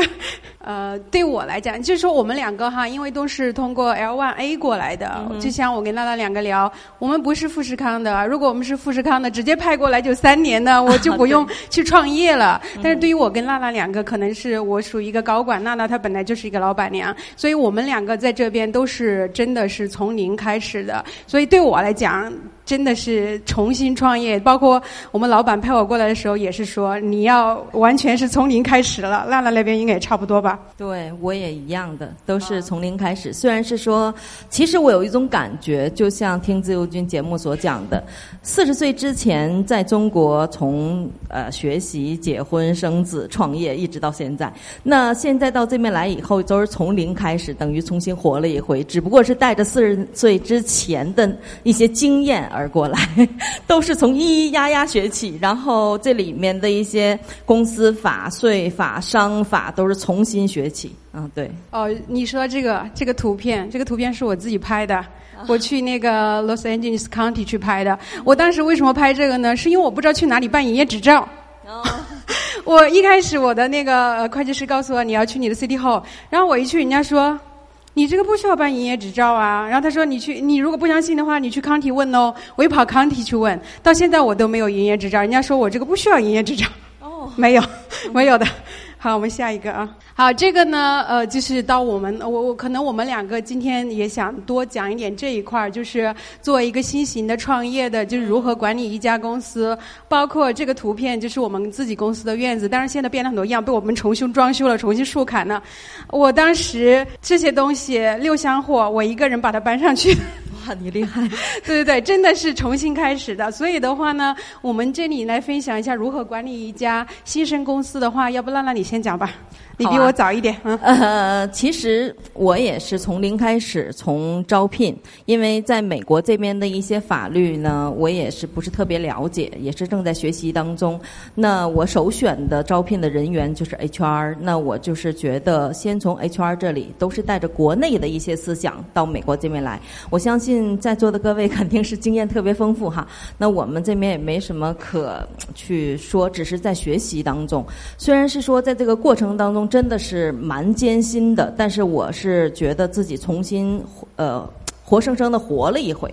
那在短暂的时间内，我也没有想到自己可以以那么快的速度跟 Around Company 签约，包括 Spy 创啊、Fish Island 啊，我们下个月马上就要开业了，所以时间蛮紧促的。我也就是接到这个消息的时候，我们整个一个小团队吧，哈，就是因为刚刚开始，我也是刚刚开始，然后小团队都蛮激动的，是这样子的。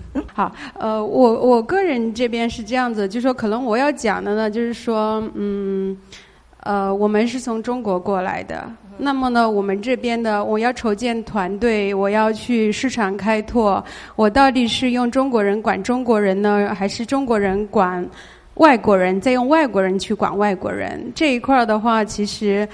呃，我应该虽然我在这儿时间不久，但是我们公司的管理团队已经换了一波人了，半年之内全部清空了一波人呢。所以的话呢，我个人是觉得招聘这一块很重要。然后现在我们定的基调就是这样，是希望本地化，就是说可能高管公司的第一个人可能是总部派过来的，但是比较靠谱的还是说在这边再聘一个高管，美国高管再去啊管理美国市场啊，因为真的我们是。有当地实际经验啊，对对对对，是这样子，真的是。我之前还有一个页面是你踩过哪些坑。但是那个比较负能量，我就把踩过哪些坑，把它给删了。真的是踩过很多坑的。当然，希望这个我们就可以后续再私下再聊，好不好啊？嗯，然后接着下一个啊，下一个就是这一块儿哈，这一块儿也就是今天的一个主题嘛。我觉得娜娜之前我们在私下聊的时候，娜娜的一段话很好，可能娜娜跟大家可以分享一下啊。就是好啊，其实我跟你说，呃，不是，其实跟大家说一下，不好意思哈，拿下手机，这是我先生，嗯，他二十号才能过来。他是体制内的，然后特别想让我传达这个主题上面的一句话。其实这句话是罗振宇所说的，就是呃根据这个主题而讲。当你选择对了这个趋势的时候，你就等于上了上行电梯，不用怎么动就可以进步。当你选择错了这个趋势的时候，有可能是上了下行电梯，你会很累，向上跑的速度要大于电梯下降的速度，才会有一点点进步。如果速度慢了，就容易掉下来。顺水推舟和逆水行舟也是这个道理。趋势是什么？是稀缺性。人类任何商业的变革都是稀缺性的变革，我们都会这样子觉得，围绕人类需求的稀缺性都是趋势啊。这是我先生代表，就是说他自己为这个主题而概括的这一个。对对，因为娜娜这个没有提前发给我，提前发给我可以写上去，所以就呃没有那个啊。发过来的。对对对，我我很赞同，就像刚才倪先生举的例嘛，就像一个上行电梯和下行电梯的问题嘛哈。其实站在一个，就是说白了，就是说在风口上猪都可以飞起来嘛，是不是？是 是不是？那风口在哪里？是不是要去找？那说到这个，就可能是我，我就顺带顺带插。广告就是我们的一个产品，我们做的就是那个，你们看到那个白色的吗？就那个监控摄像头啊。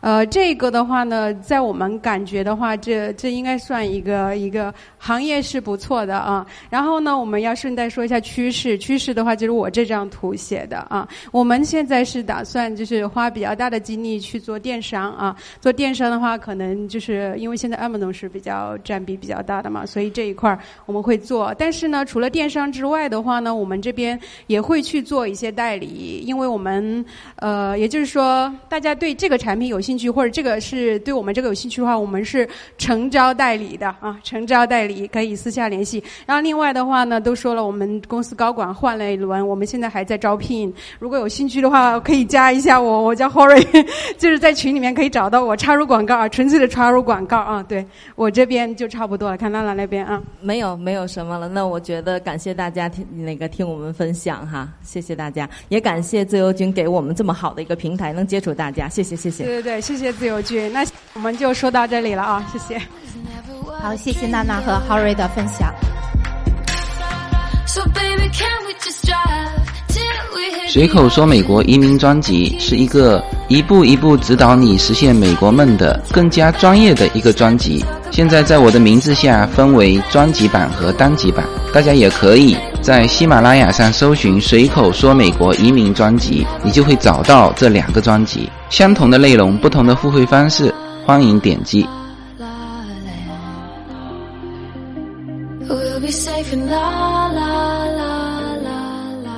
好，下面有请 James 老夏为大家分享跨境支付的话题。有请。好，谢谢大家哈。嗯，我在做了一个项目是中美的跨境支付。我在开始之前呢，我大概介绍一下我的自己的这个为什么做这个事儿。这是我个人的一个标签，我是老夏。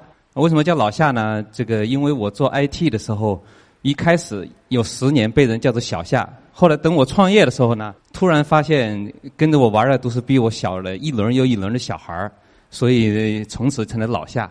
那到了美国呢，我们给自己贴了个标签叫 James。那我自己的背景呢是湖北人，那在沈阳上了大学，后来呢，呃，有在八年时间在杭州做银行软件。后来呢，我就搬家搬到了上海，也就是在阿里巴巴差不多要起来的时候，因为我们在杭州一家金融做银行软件的公司呢，当时是全国最厉害的。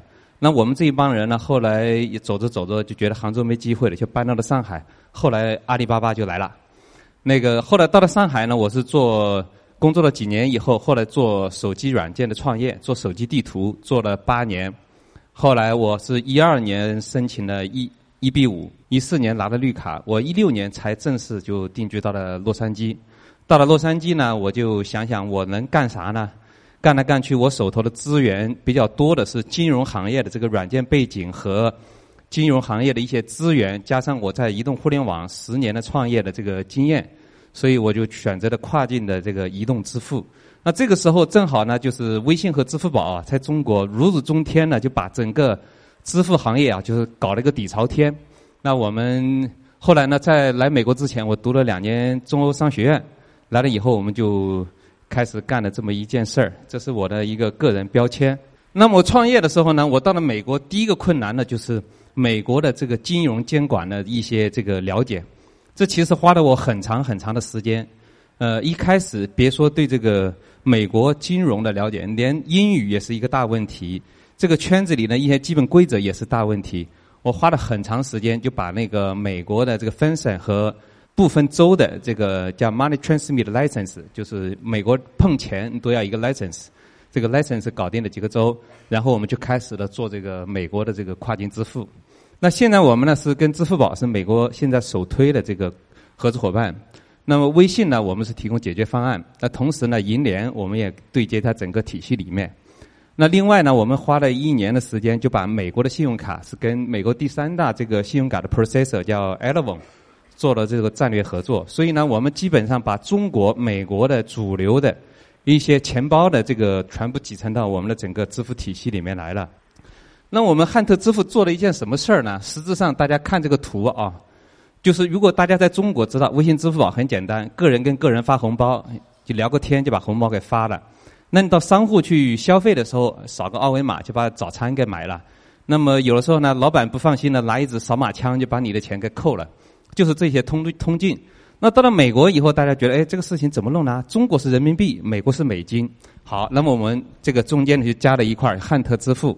在中国，如果不是在美国的话，中国这个商户如果是人民币，直接个人付给商家，就是非常简单。不管是微信还是支付宝还是银联，非常简单。那到了美国有两个问题，第一个问题就是说，你付的人民币怎么收美元？这是第一个问题。那第二个问题就是美国的这个呃商家在美国，那么这个个人付钱是中国的钱，这个合规这个流程怎么处理？所以呢，一个是这个钱的问题，第二个是流程的问题。那么汉特呢，我们做的这个 money transfer license 就可以可以在美国帮这种收家商家来收款，就是你帮美国商家收款，你要碰钱的话，你需要执照。那中国的这个执照怎么办呢？那么微信、支付宝、银联用他们的人民币钱包，同时呢，在这几年啊，这个呃，微信、支付宝和这个银联在国家有两两个地方，一个是人民银行，一个是这个外汇管理的，这两个地方都做了这个人民币出海。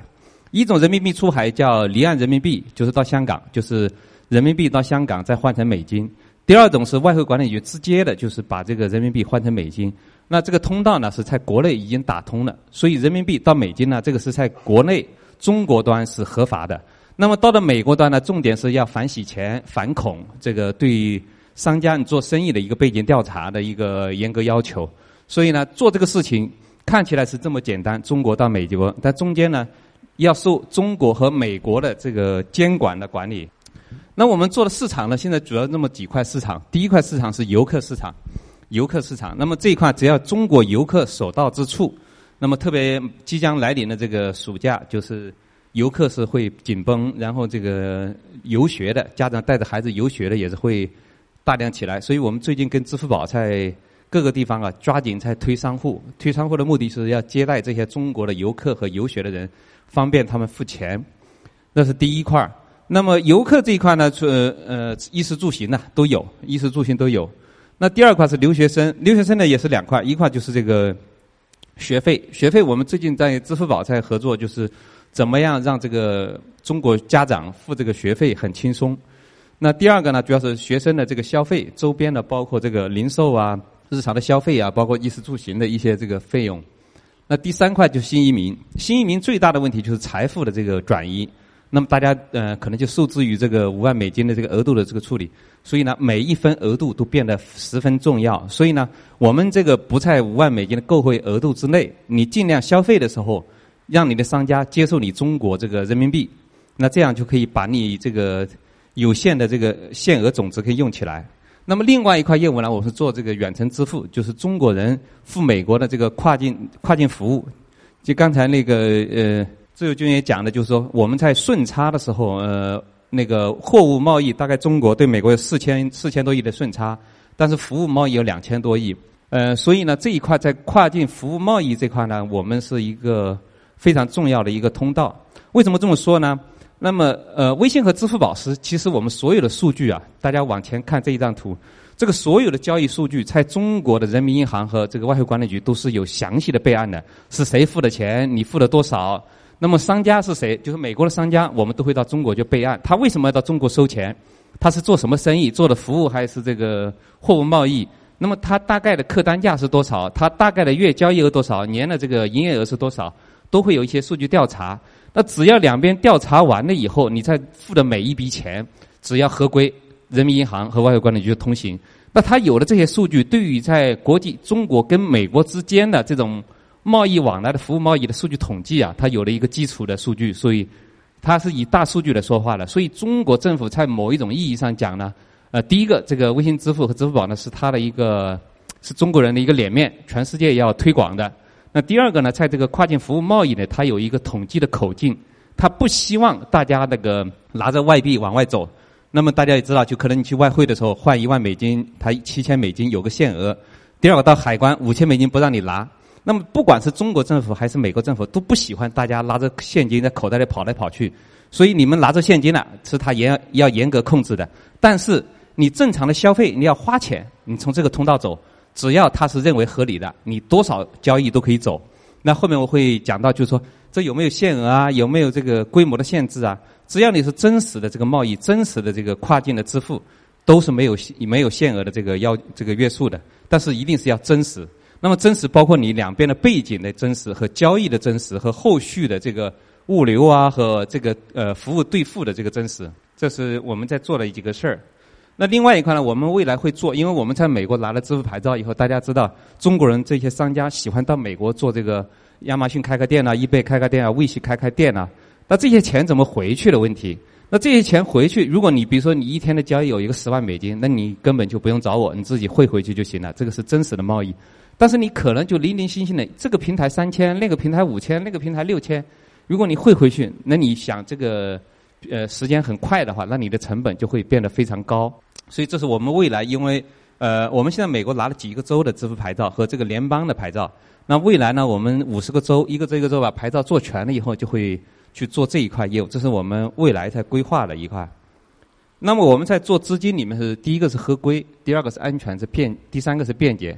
合规呢，就是你要符合中国和美国的这个监管，所以对这个金融体系的这种理解。这是我们第一重要的，因为你做的是 financial tech，就是金融科技，所以你要对金融合规是一个。那第二个呢，安全性上呢，就是有了这个移动的和这个互联网的这种体系以外，其实安全比传统的这种技术要大大提高，它是一个技术化的一个体系。那第三个呢，实际上我们在支付场景，就是在什么地方能够付钱，什么情况下收钱，就付款和收款的人能够很。方便的把交易达成，这是我们在做软件的时候最重视的一块。那这里讲个故事呢，就是我们在国内的公司，其实也在零几年的时候有一波那个运营商话费支付，包括腾讯、还有新浪等等一些大公司，在两千年金融泡沫破裂的时候，几乎所有的公司都都走不下去了。那个时候谁救了腾讯呢？就移动的那个话费支付，比如说你买个会员，从你电话费里扣十块钱。其实为什么腾讯和这个支付宝那么大力去做金融呢？实际上，它当年存活的理由就是因为手机的这个话费支付帮了它。它有那么多会员收不到钱，后来一个话费里面收十块钱，呃，大概运营商拿走一毛一块五，它能够八块五，一百万用户就八百五十万。所以腾讯活下来就是这个理由，有了今天这么一个呃金融的这个和科技的帝国，就是因为当年支付做得好。那同样的，我们在做支付的时候，就是要方便大家。你看哈，你如果修在中国修高速公路，你认为这些投资高速公路的最最喜欢做的好的是哪里呢？一定是收费站，两车道开着开着，开到收费站是二十车道。如果你在付费的时候，你有一点不高兴，你说还会骂娘。那现在呢，支付宝和微信很简单，就把你的车牌跟你的支付宝绑定了，开到路口开过去，连 ETC 都不用了。那这种情况下，你的这个付了钱，你还高兴？哎呀，谢谢你，支付宝，你把我这个这么容易付钱了，什么意思呢？就是说，只要支付做得好，这个生意就来得快。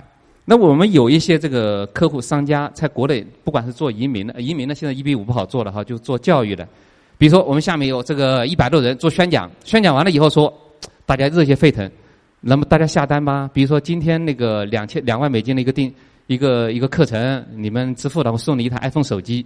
大家说我付钱没法付啊，哎，大家那个商家拿出个二维码扫一扫就行了，把钱当场就收完。就很多消费都是这个叫冲动性消费，所以呢，这个支付我们为什么呃，我自己在美国很做的很难哈，现在我们做的非常困难。等会讲不在技术不在监管，就在这种就是华人这个。这个生态里面，我们做的非常困难，但是呢，又做的非常有信心。所以呢，这个未来的讲，我觉得这个怎么样让大家方便收钱、付钱，这是我们的一个方向。好，这个我们为什么做这个体系？第一个刚才讲的有我们做的支付牌照，然后呢，其实我个人呢是一个理工男，我是做技术背景出身的，喜欢研究产品和技术，这是我们最基础的两块。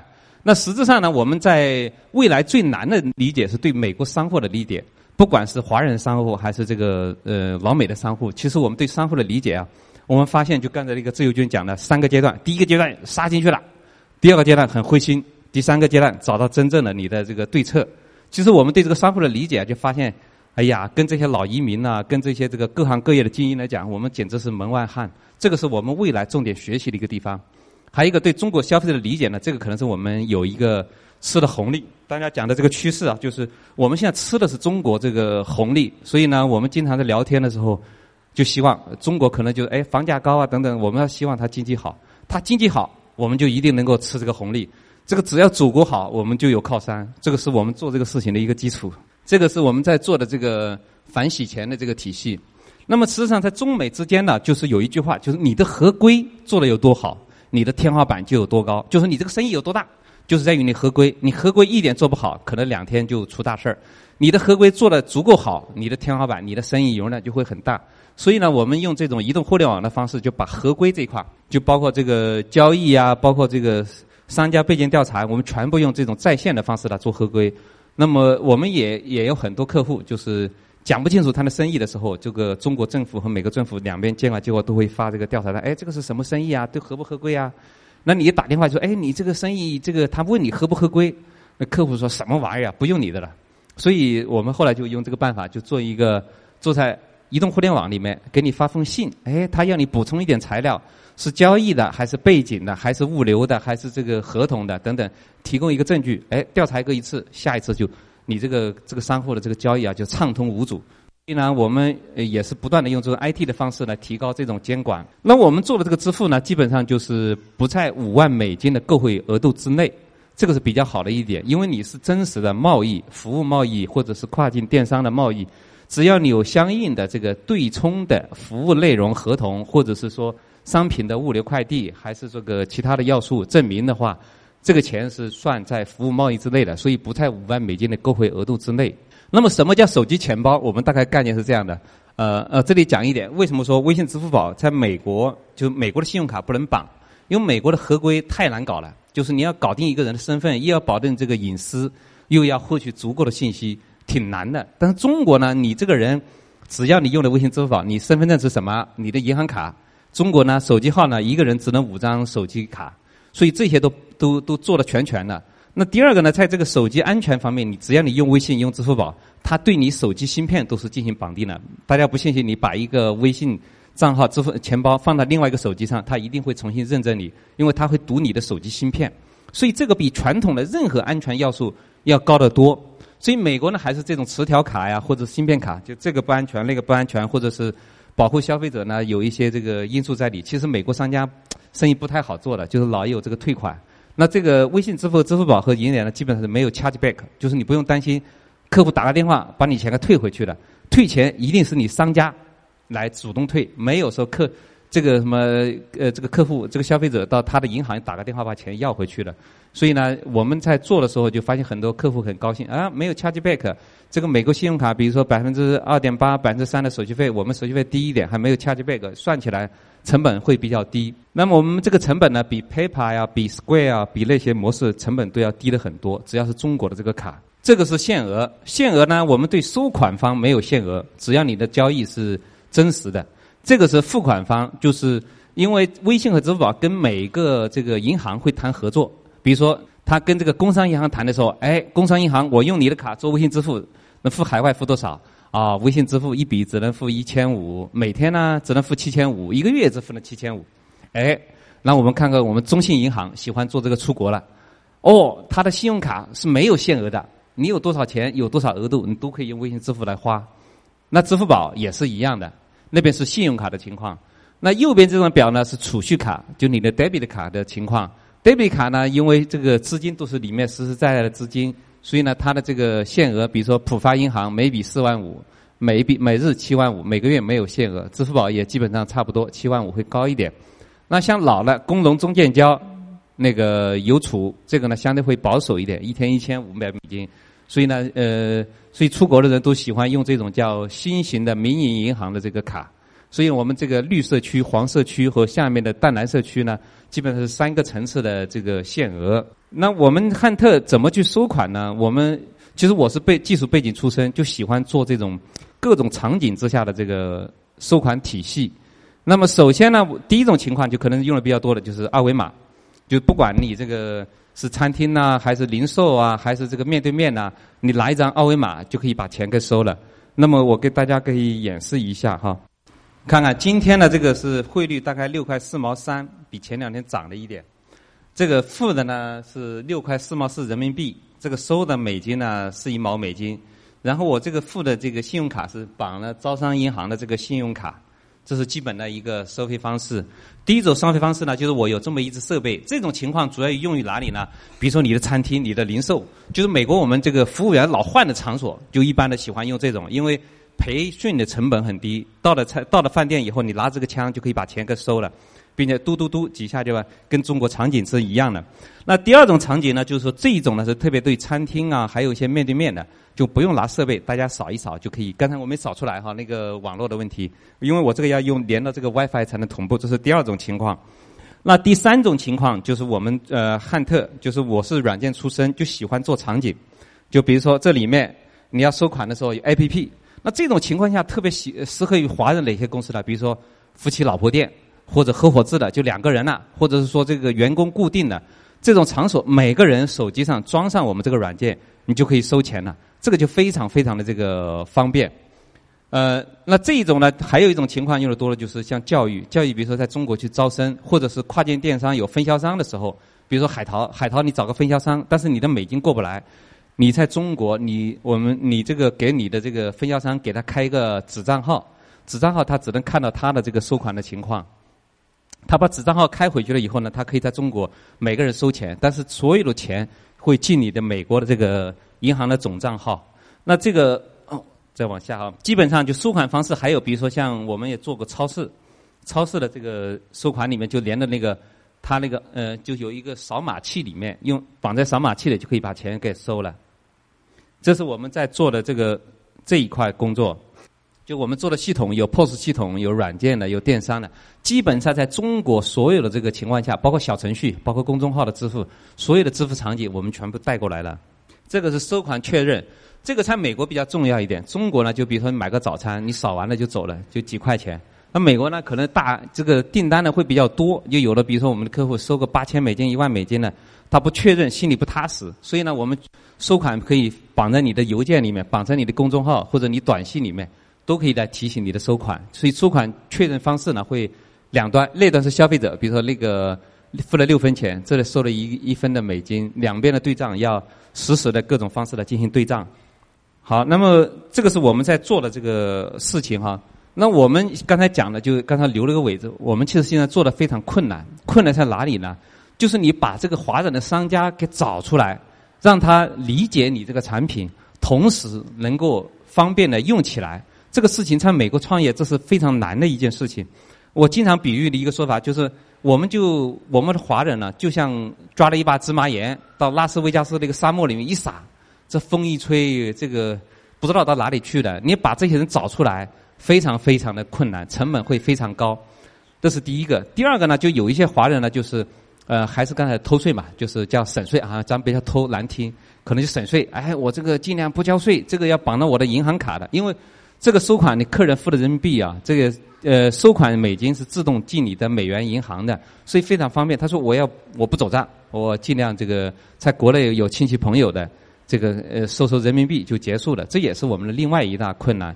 但是越来越多的这个华人创业者也知道你要报税的很重要性呢，所以呢，他基本上就慢慢慢就会接受我们这么一个体系。另外一个呢，就是华人商家呀，这个太散了。除了我们可能 Valley 这一条街和我们这个十号公路两边的华人大陆华人聚居区的以外，呃，其他地方的华人呢，就在外州的就非常非常松散。要把这些人拉出来，其实有一些难度的。所以呢，我们去年也尝试着投各种广告。幺三零零这个。